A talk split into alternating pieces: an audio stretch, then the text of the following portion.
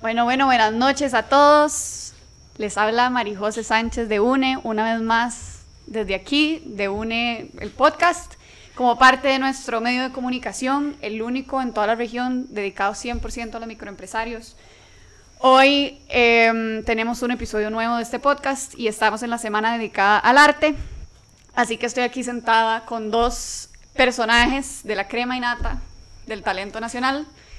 A mi derecha tenemos a Cayeto Agüero, cantante del grupo Ojo de Güey. Y tenemos a Saúl López, tecladista que ha trabajado con muchísimos grupos y eh, pues cantantes y artistas nacionales de todo tipo. Este, ahorita les voy a dar un chancecito para, para que nos cuenten un poquito de su historia. Pero hoy vamos a hablar de un tema que, bueno, para mí personalmente es muy importante. Este, mm, primero porque yo vengo de, de una familia de músicos, soy bailarina desde casi que desde que camino. Entonces, este es un tema al que me gusta muchísimo conversar. Este, mm, vamos a hablar un poco de cómo está el panorama nacional en cuanto al arte y la cultura, qué es lo que está pasando, cuáles son los obstáculos, cuáles son, cuál es la parte difícil de ser un artista aquí. Em, bueno, aprovechar para contar que teníamos una tercera invitada, Julie B., una excelente bailarina por cuestiones personales, pues se atrasó un poco. Vamos a darle tiempito aquí, la esperamos mientras conversamos un poco a ver si logra llegar. Pero bueno, empezando. Eh, cuénteme un poquito quiénes son ustedes, cómo empezaron en la música, a qué se dedican, cómo lo hacen, hace cuánto. Adelante, Cayeto, tal vez primero. Bueno, muy buenas tardes, gracias por la invitación. Yo soy Cayeto Agüero, como dijiste, me gustó el, apellido, no puede faltar. Eh, y sí, yo soy cantante, Em, me considero cantante y pues, en comillas ahí, que los que me están viendo, empresario de la música. Empresario de la música porque yo creo que, que, bueno, en este país nos ha tocado la dicha y el reto de que si nos queremos dedicar a la música, básicamente tenemos que ejercer de cierta manera nuestra carrera empresaria para poder llevar a cabo lo que hacemos. Em, empecé con Ojo de Güey hace casi como 13 años. Y bueno, no, me tocó fundar la banda en conjunto con un par de amigos y bueno, la verdad me ha, me ha dado un proyecto de vida más que cualquier otra cosa. Em, muy interesante, con muchísimos retos, con muchísimas eh, aventuras, con muchísimas experiencias chivísimas que he conocido a chavalazos aquí como este que tengo enfrente en esas andanzas. Y, mm, y bueno, no, agradecido, la verdad que, que, la música es un... De, es, es, una forma de vida, definitivamente, más que, que, muchísimas otras cosas que tenemos para describirla. Y bueno, es lo que me tiene aquí conversando con ustedes esta noche. Y bueno, mucho, mucho que contar, mucho que hablar en, el transcurso de esta conversación. Muchísimas gracias por venir. Yo sé que hoy fue un día de locos, las presas están muy alborotadas hoy. Así que bueno, gracias a los dos, que yo sé que fue un esfuerzo llegar. Saúl, Adelante. Bueno, muchísimas gracias. Primero que todo, sobre todo por la invitación. Realmente es eh, siempre para uno un, un halago eh, que lo tomen en cuenta en todos los proyectos que se pueda, porque son ventanas eh, donde uno puede pues, comunicar un poco lo que uno está haciendo y, y, también a veces defender o explicarle un poquito a la gente que no entiende a veces sobre el, el gremio del arte, ¿verdad? O los que hacemos arte cómo vivimos cómo, y qué es lo que pasamos, ¿verdad? Entonces muchísimas gracias por la iniciativa también y que ustedes nos han tomado en cuenta para este proyecto tan bonito para hoy. Bueno, yo, mi nombre es Saúl López, más que se presenta de último. mi nombre es Saúl López, eh, soy músico desde hace un montón, no voy a decir cuántos años, pero no, no, ya tengo de estar trabajando en el medio de la música nacional como más o menos 16 años, 17 años. Y, como decía María José, eh, pues ya tengo bastantes años de, de, colaborar con muchos artistas y de participar en varios proyectos. Eh, creo que he tenido la enorme oportunidad y bendición de poder estar eh, haciendo mi trabajo con casi todo el gremio nacional, ¿verdad? Todos los cantantes y se han dado algunas oportunidades también para hacer internacionalmente, pues tocar con unos artistas internacionales. Eh, básicamente hago, soy músico como freelance, pero ahí estoy en, varios proyectos también impulsándolos y colaborando un poco. Ok. Em, bueno, entrando en materia, ya que ustedes tienen tanta experiencia, me pueden hablar muchísimo de esto. Este, durante este recorrido, eh, llámese pandemia, pero también desde mucho antes, este, hemos visto con preocupación la migración de artistas a otros sectores, pues por un tema también de supervivencia, ¿verdad? Este, ¿Cómo hicieron ustedes para sobrevivir la pandemia del COVID en específico? Eh, bueno, de ahí, específicamente en época de pandemia, entonces. Sí. Al principio con mucho descanso, porque no había mucho que hacer. Y después creo que de ahí poniéndose creativo, asumiendo riesgos también. Tengo que aceptar que me tocó tocar en lugares donde tal vez eran de los pocos que se arriesgaban a hacer música en vivo, porque nos dijeron que era pecado y era de lo peor que uno podía hacer cuando los ferries operaban a máxima capacidad y los buses también. Y era pecado hacer música en vivo. Pero de, yo creo que iniciativa también y ganas de, de, seguir, de seguir trabajando, de, que, que, que, sé que no era tan fácil, de también eh, acostumbrarse a nuevas realidades, ¿verdad? Porque si tal vez te pagaban eh, una cantidad, te empezaron a pagar un tercio de lo que te pagaban o de lo que ofrecían en ciertos lugares, pero ya había que empezar por algún lado y también de, creo que, que es muy difícil porque también yo creo que hacerlo de pasar también que, que, uno ya va conociendo cómo funcionan los lugares y pucha, el esfuerzo en un lugar para poder pagar música en vivo es más que todo no más que todo, porque es, es, un arte y hay que agradecerlo, pero es una inversión, ¿verdad? Más que, que, que retribución inmediata, ¿verdad? Entonces, en tiempos de pandemia, donde los tienen tan estrilados, también uno tiene que comprender cómo cuesta todo ahora el triple, ¿verdad?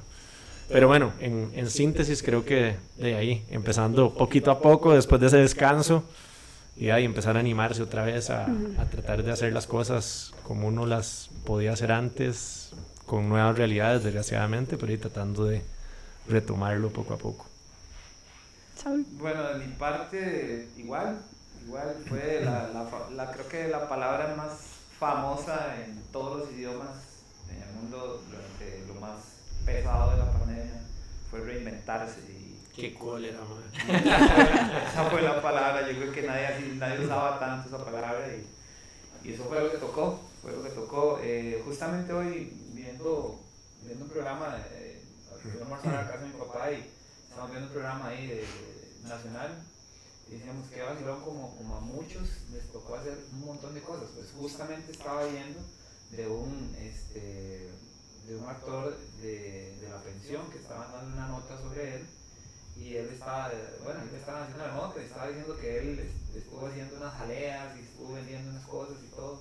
Y o sea, yo vi a colegas hacer montones de cosas diferentes. De todo. De todo para poder afrontar, ¿verdad? Económicamente, pues esto. Y, y hablamos específicamente de los músicos, de los artistas, bailarines, todo, eh, nos tocó ver qué hacer diferente. En mi caso, eh, yo pues opté por trabajar muchísimo, yo doy clases también de piano, guitarra, bajo y pues traté de apostarle un poco, un poco más fuerte a eso porque ya los shows pues definitivamente en algún momento eran nulos y, y fue durísimo, fue durísimo, ¿verdad? Entonces aposté como a dar clases virtuales y todo eso y no estábamos, yo no estaba acostumbrado sinceramente a hacerlo.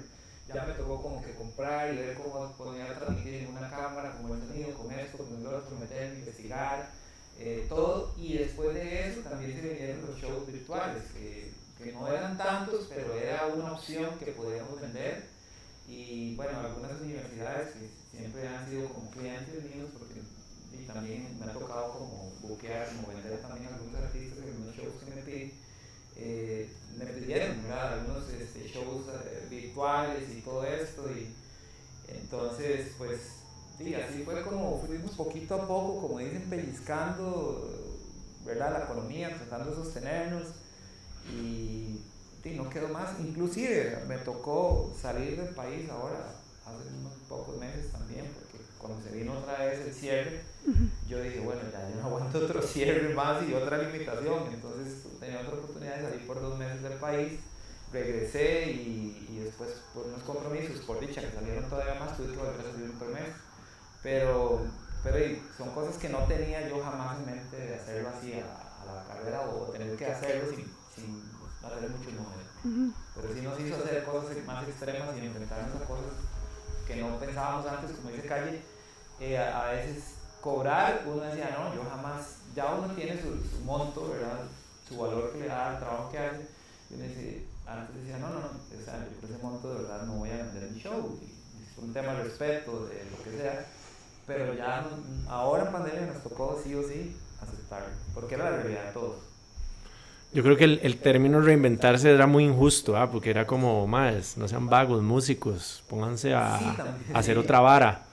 Creo que el tema válido era como complementarse, porque como dice Saúl, tal vez este man que es un gato músico tiene demasiada sabiduría para enseñar a la gente a tocar un instrumento. Yo en mi caso me puse a producir, por ejemplo, eventos que no había producido o que no lo hacía por necesidad, que tal vez ya lo empecé a ver como una rama de, llevo 13 años produciendo eventos de Ojo de Wade, de algún lado tenía que salir el, el, el conocimiento, o sea, de algún lado podía, puedo sacar el jugo al conocimiento. O en mi caso, sí, por cierto, yo empecé a tocar mucho solo también, que antes me daba como miedo. entonces me tocó aprender a usar pedalitos y aprender a hacer un montón de cosas que antes, por falta de necesidad, eh, no sé si está bien dicho, pero no lo hacía.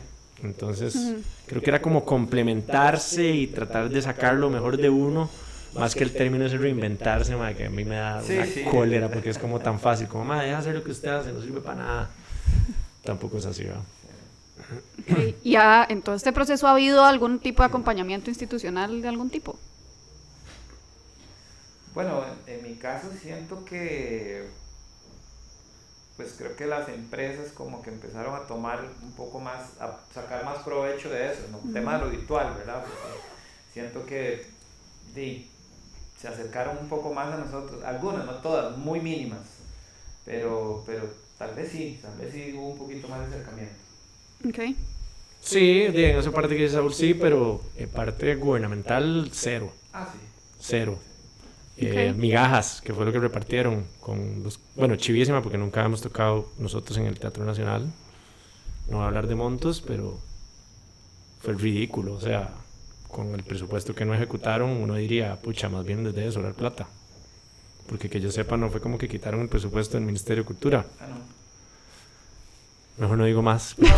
porque no nos van, a, nos van a seguirnos llamando. Pero bueno, alguien lo tiene que decir. De hecho, yo voy a decir un par de palabras más sobre eso. Y creo que me duele mucho porque vi que en la realidad, una vez más comprobada que tenemos definitivamente un casi no sé cuánto por ciento, muy pequeñito de apoyo de la institución gubernamental que se supone que es la que tiene que darnos ese apoyo.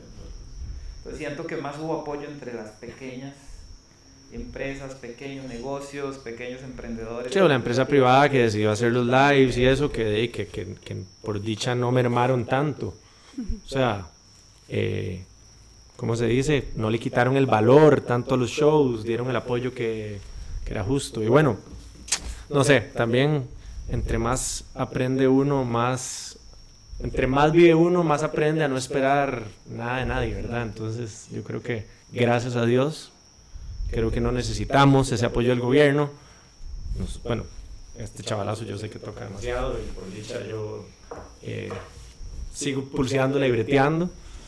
Eh, pero bueno, ahí es donde se da cuenta uno y de la subejecución de presupuestos y un montón de cosas que podrían estar pasando para apoyar el arte, para que Costa Rica despegue como una potencia de arte que no, que no despega y es por muchas razones, ¿verdad? Eh, y creo que mucho viene de ahí. Ok.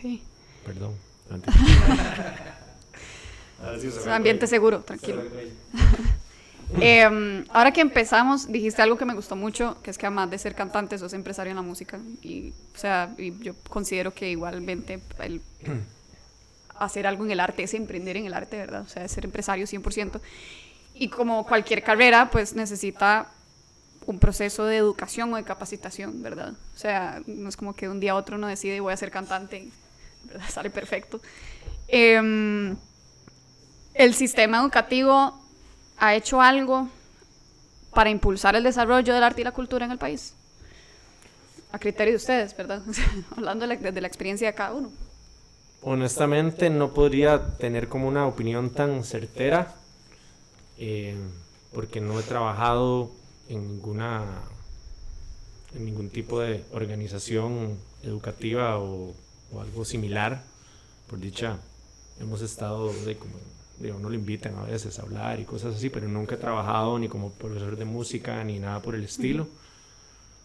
Dudo que haya, o sea, sí hace falta definitivamente algo como una carrera de emprendedurismo, como se diga, musical o music management o algo así, porque eso es básicamente nulo en Costa Rica. Los que lo, han logrado, los que lo intentamos, esa punta de, de, de prueba y error y de pura calle porque sé que, o bueno, no, sé, no me consta, pero sé que muchos de los que, bueno, les, les va bien y, y, pueden dar charlas del music management y de music business, que sé que los dan, que yo sepa a pura calle, a pura de a pura prueba y error, a pura, a pura un montón de cosas que a todos o a muchos nos ha tocado vivir y que muchos les hace muchísima falta ese aspecto para, para poder tener mayor éxito, ¿verdad? Eh, entonces, esa sería como mi, mi opinión personal, porque tampoco he estado involucrado en la, en la educación directamente, pero yo diría que sí hace falta mucho. Sí hay una educación musical muy buena en el país, porque aquí hay músicos increíbles, extraordinarios, eh, de muchísimas maneras. Eh, llámese universidad, llámese de los colegios, de un montón de cosas pero que se podría fomentar de mucha mejor manera por un montón de aspectos que ya hemos comentado, de, no te quepa la menor duda, ¿verdad? Si tenemos fallos en muchísimas otras cosas políticas que son mucho más sencillas, pues obviamente, desgraciadamente, el arte creo que está en un peldaño inclusive inferior de prioridades. Pero sí, eso sería como mi opinión personal, no tan de experiencia de haber trabajado en un sector de educación musical, digamos. Sí. ¿Estás de acuerdo, Saúl? Sí, totalmente. Hay un ejemplo muy claro y ahorita se me va el nombre del proyecto que estaba eh, específicamente eh, el Ministerio de Cultura tenía funcionando en las zonas marginales, que era un proyecto donde daban clases para, para, niños de muy bajos recursos y tengo colegas que daban, daban, clases ahí. Era un proyecto precioso, o sea, yo escuchaba... Eh, presentaciones y todo esto. De hecho, tengo un amigo que es también tecladista colega estaba, trabajaba en el proyecto en Limón y, escuché maravillas de, de, videos donde ellos estaban tocando y bueno, era un, un proyecto que yo decía, bueno, es, es, de las mejores cosas que he visto a nivel de arte, por lo menos desde el punto de vista del lado de música, que es lo que me, más estoy, este, era impresionante. Y hace unos ocho meses más o menos me di cuenta que el gobierno decidió, no había presupuesto, lo cortaron y cerraron todos los que habían. Ahorita me acuerdo el nombre de, estos proyectos, pero lejos de abrir oportunidades, eh, el gobierno cerró. Y, es muy doloroso, ¿verdad? Hablando un poco de medios, porque ustedes me hablan de los lives y de la virtualidad y el papel que tuvieron las redes sociales en todo este proceso. Volviendo un poquito a los medios más tradicionales, como por ejemplo las emisoras de radio, que tradicionalmente han sido, digamos, un medio de difusión súper importante para los músicos, ¿han jugado algún papel en este rompecabezas? En ciertos momentos sí, claro. O sea, yo tengo que decir que mi, mi banda Jodeway tuvo un gran despegue por un apoyo muy grande que hubo hacia la música nacional, como en el año 2011, que fue como una, vuelvo a abrir comillas, eh, moda, porque sí fue una moda. Gracias a Dios nos tocó vivirla y fue un espacio importantísimo que sonaba música nacional en muchas radios, en muchas radios importantes, cadenas inclusive internacionales, para no decir nombres, que lanzaron a un montón de proyectos y bandas que estábamos empezando. el primer sencillo Ojo de Way sonaba tres veces al día en una radio muy reconocida, de la nada, sí. Eh, y sonaba Coco Funka y sonaba de los ajenos con su pieza y sonaba no sé quién y no sé quién y no sé quién, sonábamos todos esa moda se acabó. Ahora son muy pocas las radios que apoyan. Em, otros medios apoyan, pero desgraciadamente van perdiendo muchísima fuerza. Y de ahí somos parte de una industria musical que cada vez va tomando sus rumbos diferentes y sus, y sus tendencias. Em, pero sonar en una radio eh, hoy por hoy es eh, bastante complicado, a menos que no hagas exactamente lo que los más quieren y ahí te toca competir con gente que tiene el capital para poner a sonar a un proyecto 25 veces al día. ¿Qué pasa? Y todos sabemos qué pasa. Em, no es quejarse, nada más nos toca esa, esa ese obstaculito ahí bonito que le pone más sazón y, y cero, cero en son de queja. Bueno, de un poquito, pero, pero, pero no echarse a, a llorar, sino más bien de ahí seguirle poniendo y ver cómo agradecer los medios que se apoyan, porque si en mi, en mi parte puedo dar fe de que hay medios que sí nos apoyan. Obviamente uno siempre quiere, ¿verdad? Como, como persona que cree fielmente en su proyecto, que lo apoyen más siempre, no siempre se puede, estamos claros. No siempre es la canción, no siempre es el lanzamiento, de hay que seguir intentando nada más. Seguir los ejemplos de los que la están pulseando y dándole durísimo, porque de ahí sí se puede, nada más buscarle el cómo, pero en resumen creo que sí hay... Los medios tradicionales van perdiendo cada vez más fuerza, eso es un hecho. El problema es que los mismos que tienen el poder se van apoderando de los medios no tradicionales, entonces lo hace también todavía más vacilón, todavía el reto más, más cuesta arriba, pero bueno, ahí seguimos, seguimos. Me gusta la actitud. Saúl. No, igual eh, he palpado eso con muchos, me he tocado también eh, producir eh, temas a, a algunos artistas o ser parte de, y he visto el- la inversión y lo que cuesta económicamente sacar una canción para un solista o para una banda, es, es- la gente no tiene ni idea de lo que de lo que cuesta reunir el dinero y la cantidad de dinero que hay que invertir para poder tener un material eh, pues presentable y compe- eh, competitivo en el mercado Ujú. de, de la industria de la música. Y a veces, pues, como dice Cayeto, eh, la industria va, va girando, va cambiando. Eh, hablemos un poco más específico, los géneros van cambiando, ya la gente no consume algunas cosas tanto como antes. Eh, y así, mm, eso para no decir nada, yo creo que está sobreentendido que es lo que se está consumiendo ahorita como música en, en los mercados, en las emisoras. Y entonces cuesta, cuesta un montón. eh, sí, realmente hubo un boom, hubo un boom de, de las emisoras cuando pues, ponías radio y escuchabas en todas las emisoras algo. Las emisoras de latinas ponían orquestas de salsa, que aquí en Costa Rica hay muy buenas. Este, las otras emisoras ponían ya de baladas, ya escuchabas grupos de baladas, este, todo, etcétera. Teníamos de todo para las emisoras y las emisoras estaban dando ese apoyo. Eh, pero pasó, ya pasó y ahorita es otra realidad y bueno, hay algunas que todavía por allá están tratando de dar su, su apostando siempre a, a los artistas de aquí que son muy buenos, pero ya ahora no es, o sea, no llega ni a un 10% de lo que había. Ok. Esta pregunta tal vez va un poquito más hacia vos, Saúl, pero obviamente bienvenida a la cuchara, Cayeto. Eh, ¿Qué tan fácil es acceder a instrumentos aquí en Costa Rica? ¿Hay buena oferta? ¿Qué tal son los precios? Esto pensando en la facilidad, ¿verdad?, de, de alguien que quiere empezar o emprender en, en el tema de la música. ¿Qué tan fácil es el acceso a esto? Bueno, eh, voy a hacer un, un- un comentario más directo. Por ejemplo, a- a- de lo mío, yo, yo soy más pianista, ¿verdad? soy más tecladista y, y me, y me hace gracia porque tecladistas y startups Cayeto, que no me deja mentir, hay muy pocos.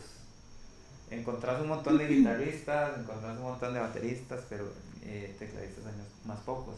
Y eso se da, yo que también enseño y doy clases, y eso se da por un tema económico. Aprender a tocar piano es más fácil que aprender a tocar guitarra, porque todo viene acomodado, todo está ahí. En cambio, la guitarra tenés que aprender y digitar y el dolor en los dedos y todo. Pero ¿por qué hay más gente que toca guitarra? Porque una guitarra vos la compras en 30 mil, 25 mil colones, una guitarrita para aprender. En cambio, un teclado, por más sencillito que sea, necesitas el triple o cuádruple de ese presupuesto para comprarte algo. Entonces, ¿qué hace la gente que quiere aprender? Entonces, de buscar lo más cómodo. Ahora, ya más, más directo a lo que me preguntaste, sí, es, es, eh, aquí comprar en el país es muy caro, muy, muy caro. Los impuestos que se pagan, porque yo, uno de mis, de mis instrumentos, eh, yo lo, lo traje a Estados Unidos y era la primera vez que traía y yo emocionado porque era el, el- era el que quería, el que toda la vida quise y pude comprarlo en ese momento. Dije, ya lo mando a traer. Cuando estaba en aduana y tuve que pagar impuestos, yo dije, santo Dios, ¿qué es esto? O sea, era Era mejor irse de viaje y traerlo uno. increíble. Me alcanzaba con los impuestos, pagar mi boleto y traérmelo en avión y pagar el overside. Pagarle asiento aparte. Exacto, y todo, sí. Y este, es, es, demasiado lo que el gobierno nos maltrata. De hecho, yo tenía una, una propuesta una vez, lástima que no, no se dio, pero un amigo que, que fue diputado, yo, yo le dije, reunámonos porque quiero proponerte esto como proyecto de ley, era exonerar los instrumentos musicales de impuestos para poder impulsar más el aprendizaje de la música. Y si alguien me roba la idea, no importa, déjese los créditos, pero ojalá que se haga, porque eso va a impulsar definitivamente más el aprendizaje de la música, o sea, el arte de la música. Ok. Entonces, bueno, esto es un buen ejemplo, pero ¿qué más se puede hacer o cuál puede ser un buen primer paso para impulsar o revivir el arte en Costa Rica? Bueno, yo siento que hay mucha gente que se está animando. Yo he visto mucha gente subiendo y, y me parece que el tema de, de, redes sociales y todo esto también impulsa. He visto también ahora eh, un profesional dejar todo porque su trabajo es estable y todo y dedicarse a cantar y andar en los bares ahora, todo. Y yo dije, ¿qué de hombre para hacer eso? Dejar su trabajo en este momento. Y le está yendo bien. Y no es el mejor, le falta todavía mucho para aprender, pero se mandó. Creo que es un tema de, de, de decisión personal de algo que realmente si te apasiona, tener que apostarle alma, vida y corazón. Cayeto sabe, yo sé que Cayeto tiene un proyecto de los que yo más admiro en este país, lo que me encanta y han logrado un sonido, bueno, Cayeto y Víctor, que es, Víctor es amigo mío de años y hemos tocado un montón de proyectos y yo sé lo que ustedes han sufrido eh, o lo que también han disfrutado ver caminar el proyecto. Pues, es un poco de emociones, pero hay que disponerse antes de eso o saber que si te vas a dedicar y si vas a tomar ese paso, van a haber altibajos, ¿verdad? Como en todo pero la música es, la música siempre te va a retribuir, sea económicamente o, o con alguien. Yo ahorita tengo la, la, gran bendición de que si tengo que salir, moverme a cualquier parte del país, siempre tengo un amigo que llamar, siempre hay un amigo que me pregunta, vení a mi casa, quédate aquí, madre, te invito a comer, madre, esto, madre, lo otro. Y entonces la música es muy noble en ese sentido, es la parte bohemia, diría yo, no sé. Pero, pero realmente si, si alguien quiere tomar la decisión de, de, poder este, dedicarse a la música o emprender con la música, pues que lo haga, tiene talento. Eh, siempre esté adentro la chispa, yo creo que siempre va a ser efectivo, porque de una reunión donde hayan 10 personas, a una siempre le va a gustar lo que estás haciendo, y esa una va a valer la pena, porque esto va a seguir así como una bola de nieve. Ok. Cayeto, ¿alguna opinión? Te veo muy pensativo. Sin comentarios. No, de fijo, de, yo creo que bueno, es, es, es como... ¿Qué pasó primero? Si la gallina o el huevo. No, tira. Tan adentro podríamos ir, ¿verdad? Eh, no, hay demasiado por hacer, creo yo. Eh, okay. Y creo que mucho ya lo hemos conversado, ¿verdad? Creo que hay parte gubernamental, hay una parte cultural. Eh, que Costa Rica es un país muy bendecido en muchísimas cosas, pero que eso mismo siento que nos ha afectado la parte cultural históricamente, en el sentido de que tenemos muchísima influencia de muchos lados y nos cuesta valorar lo nuestro. Si bien es cierto, nadie es profeta en su propia tierra, o bueno, muy pocos, creo que Costa Rica sobre todo sufre mucho de eso. Eh, y es precisamente por esas otras bendiciones que hemos tenido uh -huh. como país, eh, que gracias a Dios no nos ha tocado sufrir ninguna guerra desde el 48, que para muchos perdón por lo que voy a decir, no fue ni siquiera una guerra. Eh, y que eso culturalmente nos afecta muchísimo, pero que gracias a Dios nos ha dado esa paz, ¿verdad? Que digo, que, que por eso digo que es primero la gallina o el huevo, o sea, no sabemos sí. qué, qué es mejor, ¿verdad? O qué es más importante. Entonces creo que hay muchos aspectos culturales que yo trabajaría, sin duda alguna, fomentaría sin duda alguna el consumo de música original hecha en Costa Rica. Eh, yo toco covers, no tengo nada contra los covers, eh, tanto con Ojo de Way como en mi show acústico hacemos covers. Pero creo que de cierta manera se debería incentivar el consumo de música original.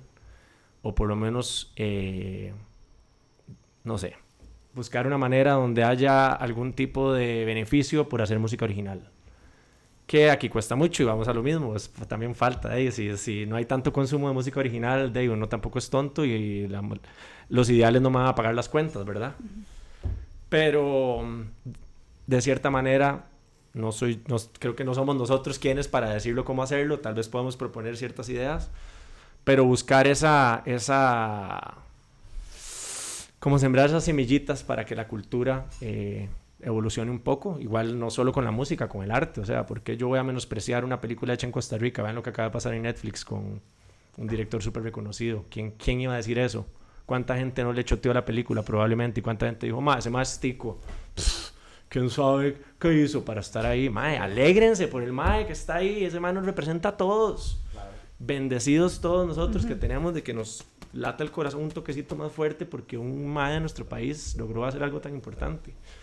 Y eso es parte de, también de cosas que, que, hay que ver cómo se trabajan culturalmente, ¿verdad? Es súper difícil, pero ese choteo, esa misma vara de, ah, más este este más, prefiero ir un más de reggae chileno o un espectáculo de baile de donde sea, sin ni siquiera medir la calidad real, ¿verdad? O, o sea, pucha, hay muchas, muchos factores que pueden diferenciar que algo esté bien hecho. Y vuelvo a lo mismo no solo por ser nacional tiene que ser bueno, ¿verdad? Tiene que estar bien hecho. Y como decía Saúl, el costo que eso significa y todo, en cualquier tipo de arte. Pero creo que sí hay mucho que se puede mejorar. Eh, dificilísimo, dificilísimo, dificilísimo. no me gustaría estar en esos zapatos de quien tenga que tomar esas decisiones, pero creo que el consumo de arte nacional es muy importante fomentarlo, incentivarlo para que podamos crecer y que hay todos esos tributos divinos que hacen y demás cosas los podamos seguir consumiendo, pero de la mano con un crecimiento paulatino de lo que se hace y se crea en nuestro país. Ok. Ya me han hablado mucho los dos de la perspectiva que tienen ustedes del producto nacional. Digo, me han hablado muy bien.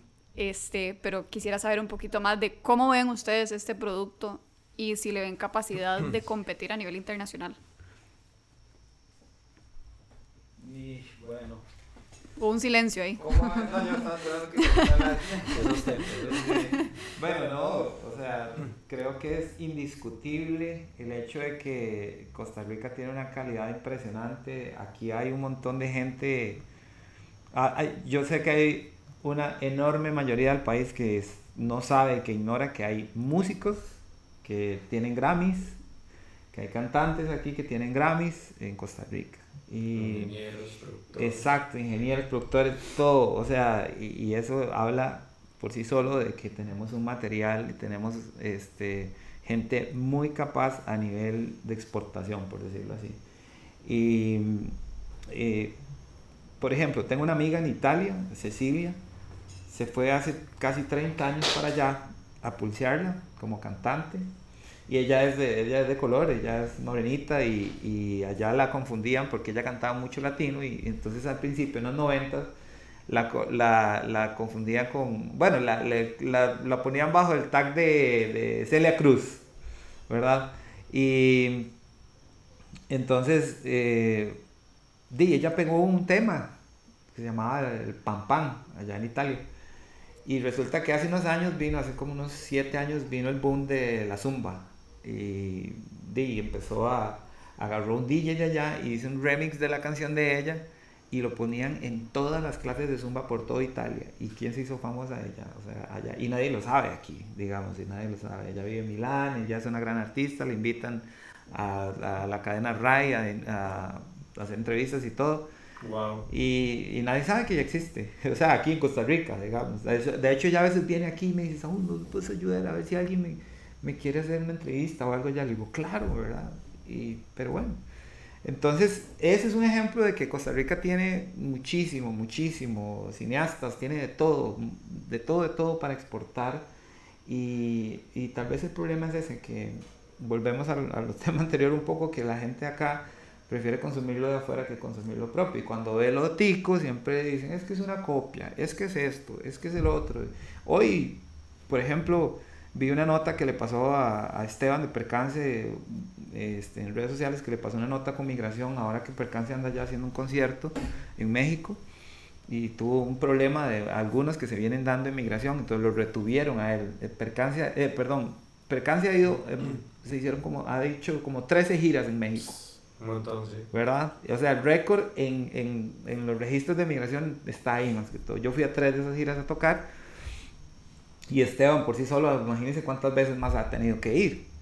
Y lo retuvieron y le dijeron que, que venía a hacer. Bueno, le indagaron, o sea, cuando ellos tienen todo el registro de lo de él. Entonces, eh, eso es como que no sé, para que también la gente, y, y, en redes la gente se ponía a decir, ah, es que no canta nada, seguro lo escucharon cantar, y empezó la gente a destrozarlo, ¿verdad? Más de uno.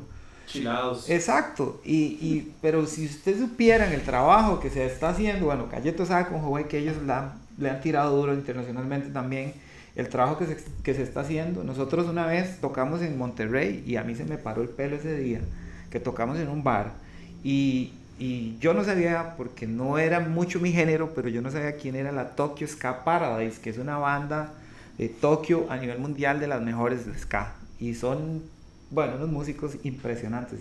Y ellos tocaron ese día con nosotros y dijeron, nosotros queremos tocar el primero. El bar, había 1500 personas ese día en Monterrey.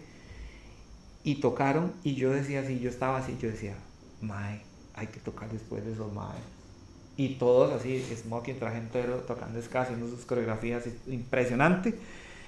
Terminaron de tocar y nosotros en el camerino así todos asustadillos, ¿verdad?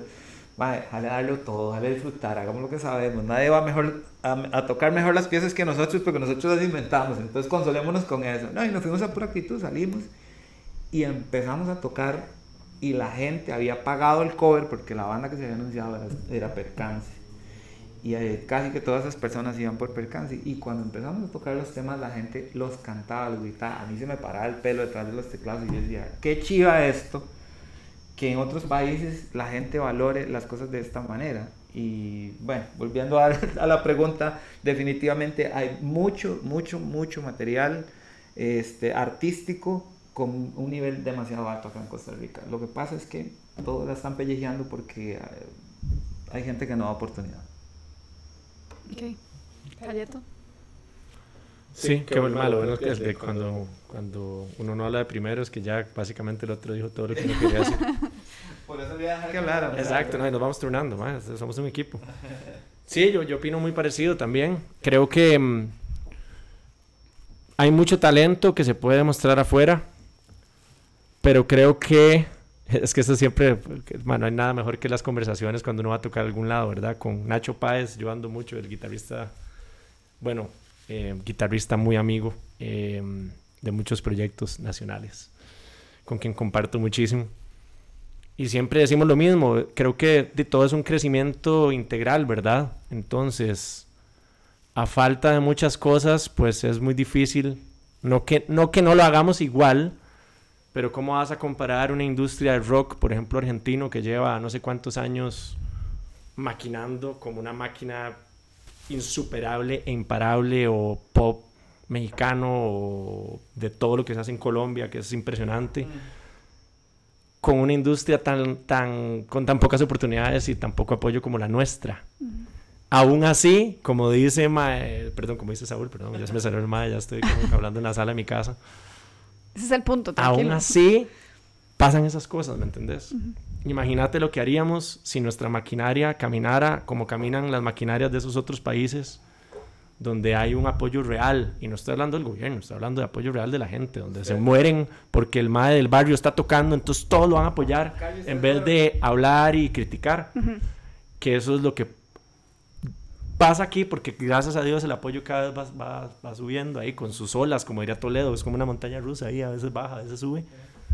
Pero imagínate si fuera más constante. Entonces, de que se puede competir, se puede competir, pero imagínate cómo competiríamos si fuéramos siempre con el equipo de, del 2014 a los mundiales. No solo vamos a competir, vamos a ganar. Y vamos a ganarle a los grandes. Pero ahí se tienen que, con, se tienen que confabular demasiadas variables para que eso pase. Entonces, ustedes fueron, a, ustedes han ido a Colombia, Argentina también han ido. Argentina estuvimos en, antes de pandemia. Es impresionante el apoyo del público argentino a las bandas locales, pero impresionante. Sí. Y yo creo que ahí es donde se basa un tema cultural por el cual ellos han podido exportar artistas súper exitosos a nivel mundial. ¿Y, qué, pasa? O sea, volvemos a lo mismo. Sí pasa aquí, pero a mucho menor escala. Entonces, ¿cómo vamos a competir realmente? Si no tenemos ese equipo de Brasil 2014, si, si los jugadores quieren hacer una cosa y el entrenador quiere hacer otra y, y el presidente de la federación quiere hacer otra, es difícil. Es difícil competir, que en la música no es para competir, que no se malinterprete. A mí, si a este mal le va bien, yo soy la persona más feliz del mundo y más bien lo uso como inspiración que dicha. pero de cierta manera sí es como, como bien lo decías vos, como tratar de equipararse. Creo que sí está el talento, pero se puede trabajar muchísimo más porque no se compara en ciertas maneras. Ok. Cuénteme un poquito, ahora ponernos personales. eh, Bueno, no, no, no, no, tranquilo. No, no, Muchas gracias, buenas noches. Eh, ¿Qué siguen sus carreras? ¿En qué están? Este, ¿Cuál es el siguiente paso para cada uno de ustedes? Ahorita que tal vez, de- según lo que me cuentan, estamos viendo un poquito más de luz al final del túnel. Este, ¿Qué viene para Cayete? ¿Qué viene para Saúl? Para Huawei. Bueno, ahorita, por dicha y gracias a Dios, seguir produciendo, seguir creando shows, seguir tratando de abrir o buscar esas oportunidades fuera del país, poco a poco, un poquito más maduros después de esta de este año y medio de, Pequeña experiencia. de paro mundial. Eh, producción bastante también. De hecho, tenemos, tengo bastantes canciones grabadas por ahí que, que, que va a tocar sacar y lanzar. Creo que adaptándose muchísimo a, lo que hablábamos ahora de la nueva manera de la industria musical. Siempre la debate de si vale la pena sac- sacar un disco o no, o mejores sencillos, o son cosas que nos va a tocar lidiar, porque todo va cambiando muy rápido, todo se aprecia de manera diferente ahora, hay demasiada información, entonces nos toca remar con esa, que es lo que no, está bien, es lo que, es lo que pasa ahorita, más bien tenemos muchas ventajas, antes uno tenía que salir a vender cassettes ahí al parque, a ver si acaso le... Si acaso, o sea, a mí nunca me tocó vender cassettes. Tras eso toparse a un mae que, que los andaba copiados. Ajá. Ahora uno trata de vender discos en un concierto y los maestros es como, mae, ¿a dónde quiere que yo escuche esto? Exacto. O sea, ya todo va cambiando. Pero y siempre, siempre de, con ganas de seguir trabajando, de seguir haciendo música, de seguir pulseándola. Eh, y de cierta manera creando cosas, marcando huella, creo que yo que es importante. eh, es una bendición poderse dedicar a lo que uno le gusta, que no, no todo el mundo tiene esa dicha. Y creo que es digno de agradecerlo todos los días eh, y trato de hacerlo siempre. Entonces, con el pecho inflado de, de agradecimiento por, por poderlo hacer y, de- y tratar de seguirlo haciendo por muchos años más. Micrófono. Bueno, yo pues sí tengo muchos planes que tuve que posponer por toda esta la pandemia. Eh, al final estos últimos meses de este año sí he podido este, ir adelantando, bueno, ir rescatando lo que se, lo que se quedó ahí. Eh, por ejemplo, hacer una proyección más internacional también mm, mía como, como productor de artistas. Y ahorita estoy por, por concretar una alianza con un, con un muchacho ahí que tiene como dos, tres artistas, entre esos uno que ha sido ganador de Red Bull, de freestyle, de estos que hacen así como improvisaciones. Eh, y, y- talentos impresionantes que están ahí escondiditos, de esos que nadie conoce, pero que los he comparado, eh, di, a mi apreciación, ¿verdad? Con materiales grandes de, del género urbano internacional y yo digo, no tenemos nada que envidiar, que era lo que estábamos hablando. Yo digo, qué increíble.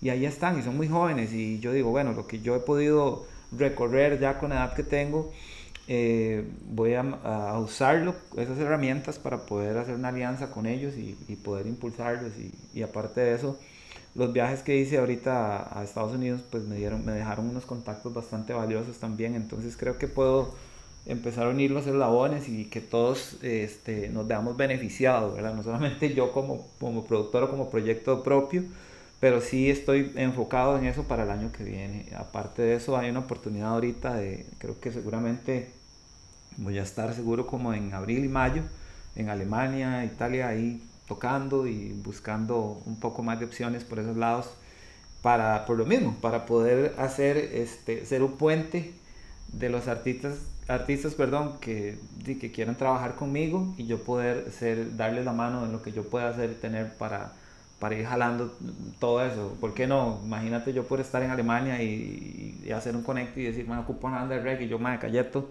tome, negociemos aquí a ver cómo hacemos para traer esa música hasta aquí. Y eso es lo que yo tengo ahorita como, como proyecto. Sí, más enfocado a ser productor y artista.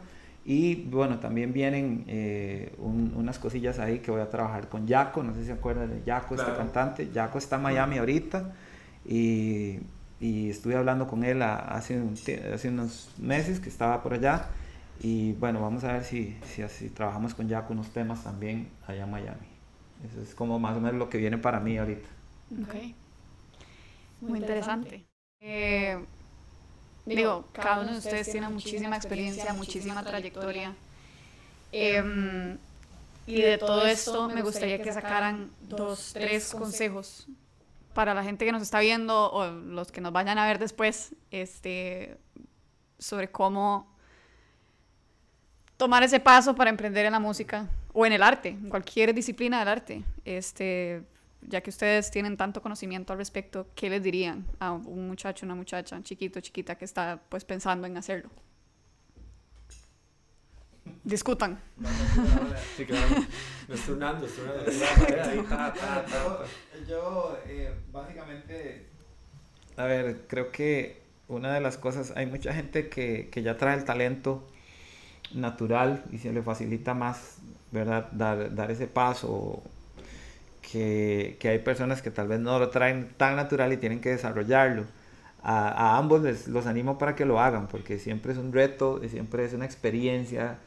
Eh, estar, por ejemplo, haciendo que te paguen por lo que te encanta hacer es lo mejor, ¿verdad? Y, y bueno, ¿no? Es, es, es, decidirse, eso sí, yo creo, siempre le aconsejo a mis alumnos y todo, yo creo que la humildad es el elemento más importante para que la gente te siga abriendo la puerta y la gente te acepte.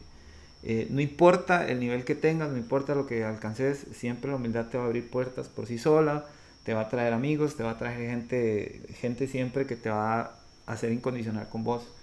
Eh, lamentablemente he conocido gente que, que, que, es muy talentosa y que se olvida de la humildad un poco y eso empieza a cerrar puertas automáticamente. Entonces creo que la humildad y la honestidad con uno mismo, yo a veces critico entre colegas que tengo confianza, yo digo, ¿cómo, cómo hay, si, si vos vas a ir a tocar a un bar y, y Cayeto no me deja mentir, yo sé que ellos ensay han ensayado en todos estos años horas, de horas, de horas, de horas, de horas. Aunque ya se sepan los temas.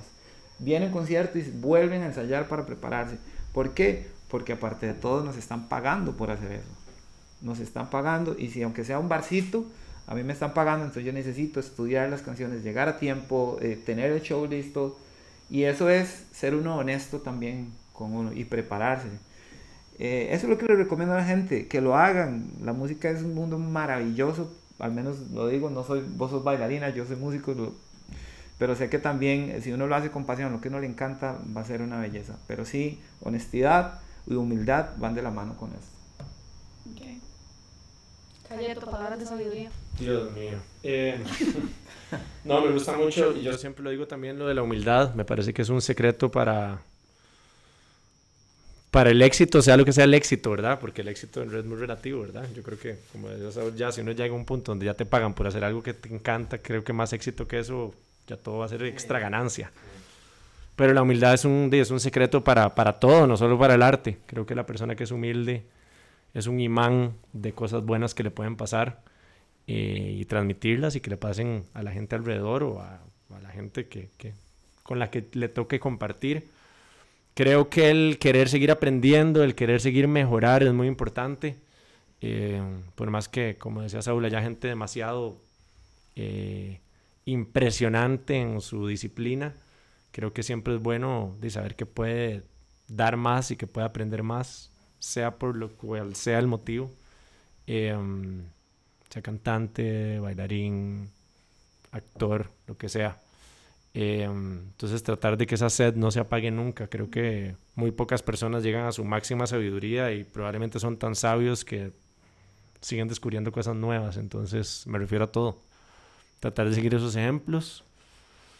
Y um, creo que, bueno, en mi, en mi experiencia personal, el pedir consejos e investigar eh, puede ser bastante importante sin dejarse llevar 100% por las opiniones, ¿verdad? Porque es muy importante. A veces uno como músico se va a llevar demasiado por las opiniones y le nublan todo a uno.